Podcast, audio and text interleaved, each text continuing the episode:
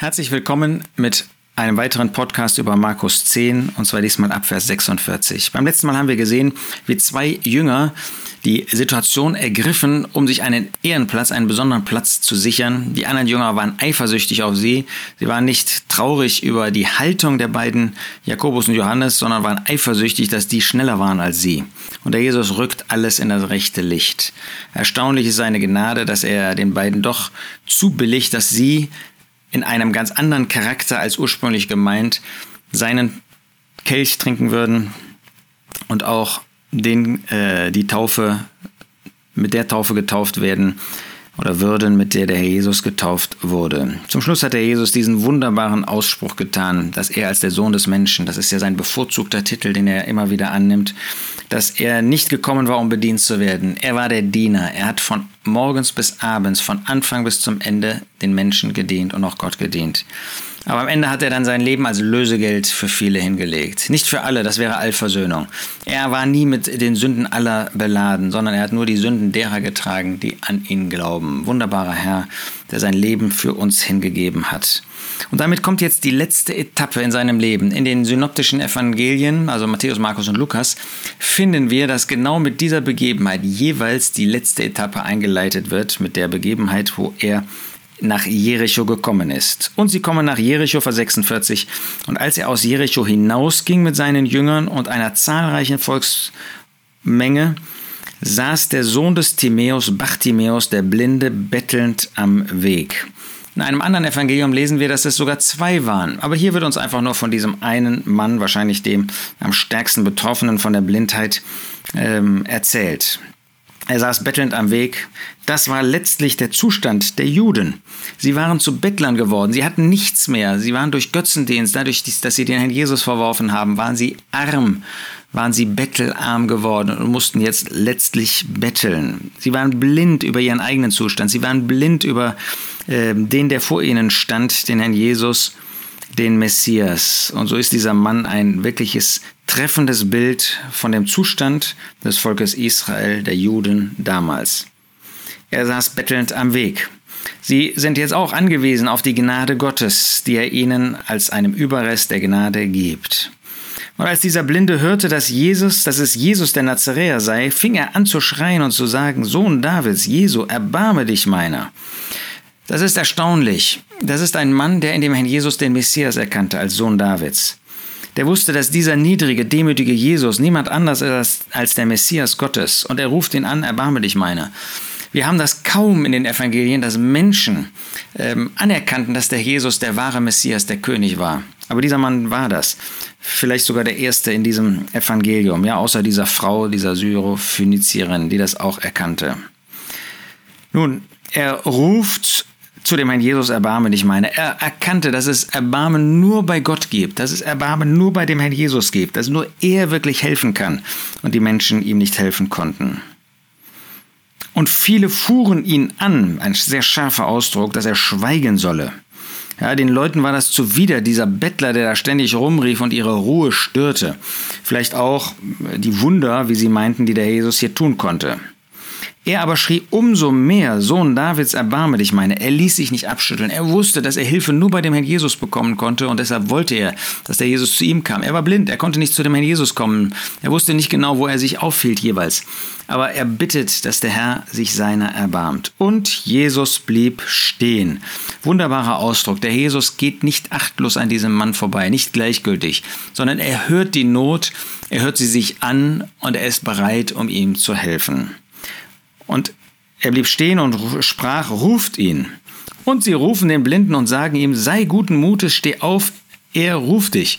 Da sehen wir, wie Menschen sind. Ja, erst fahren sie ihn an, erst wollen sie ihn zum Schweigen bringen, aber als sie merken, dass dieser große Rabbi auf einmal Interesse an ihm hat, da machen sie Kehrtwende. Ja, da reden sie das Gegenteil von dem, was sie vorher getan haben. Das ist in dieser Welt so üblich. Einmal rufen sie, äh, rette uns doch dieser und dann, wenn äh, ein anderer kommt, den sie für besser halten, dann ist auf einmal nichts mehr los mit dem ersten und dann wollen sie nur noch den zweiten sehen. Heute rufen sie, das soll nie wieder passieren, was mal passiert ist und morgen oder heute schon ist es, ähm, dass sie gar nicht merken, dass sie genau in die gleiche Rolle, genau in die gleiche Situation wieder hineingekommen sind. Aber immerhin, sie rufen ihn, sie reden ihm guten Mut zu. Er aber warf sein Oberkleid ab. Er wollte sich nicht irgendwie noch behindern lassen. Er wollte dahin kommen, wo der Herr Jesus war. Er wollte bei dem Herrn Jesus sein, bei dem, der allein Rettung gibt. Er sprang auf und kam zu Jesus. Wunderbar. Wenn er Jesus ruft, dann kann man kommen. Dann sollte man kommen. Auch heute ruft der Herr Jesus noch Menschen zur Buße, zur Errettung.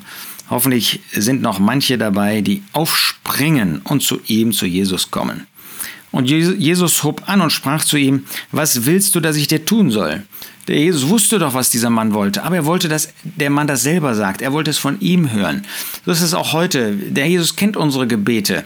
Äh, natürlich weiß er vorher, was wir beten wollen. Er kennt unsere Nöte, er kennt unsere Situation, aber er möchte, dass wir sie aussprechen, dass wir sie ihm sagen, dass wir darüber reden, was in unserem Herzen, was wir für Nöte haben, damit er sie heilen kann.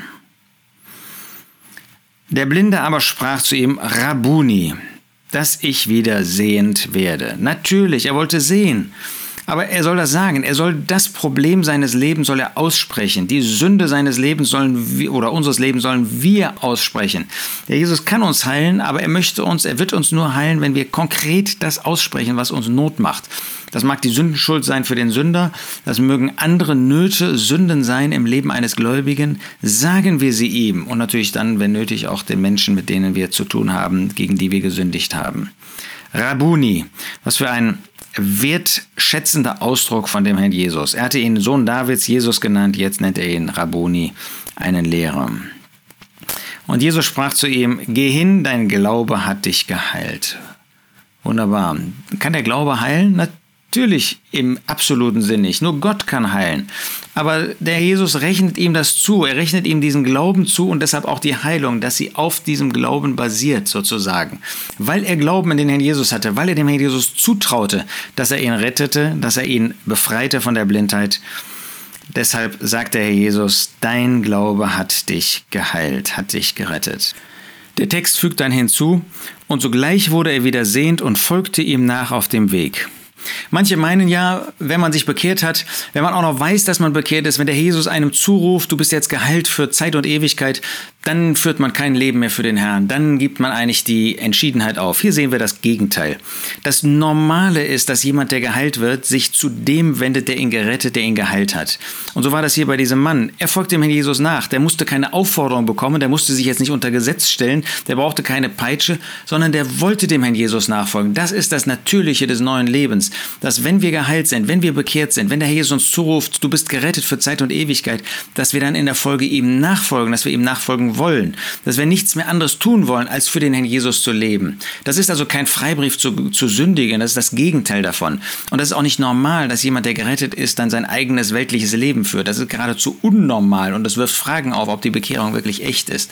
Aber jemand, der bekehrt ist, der weiß, dass er bekehrt ist, der Heilsgewissheit hat, das dürfen wir haben, das sollen wir haben, Gottes Wort sagt das, der wird natürlicherweise dann dem Herrn Jesus nachfolgen, so wie dieser Mann. Der wird sich ihm zur Verfügung stellen. Tust du das? Dieser Mann folgte ihm nach auf dem Weg. Von vielen lesen wir das nicht, nur von wenigen hier von diesem Mann. So wollen auch wir dem Herrn Jesus nachfolgen, wollen ihm treu sein, wollen in dem Bewusstsein, dass unser Heil sicher ist. Nicht sagen, ach, jetzt kann ich erleben, wie ich will. Das wäre das Gegenteil von biblisch. Das wäre eigentlich mehr ein Warnschild und zu sagen, war da wirklich Rettung da?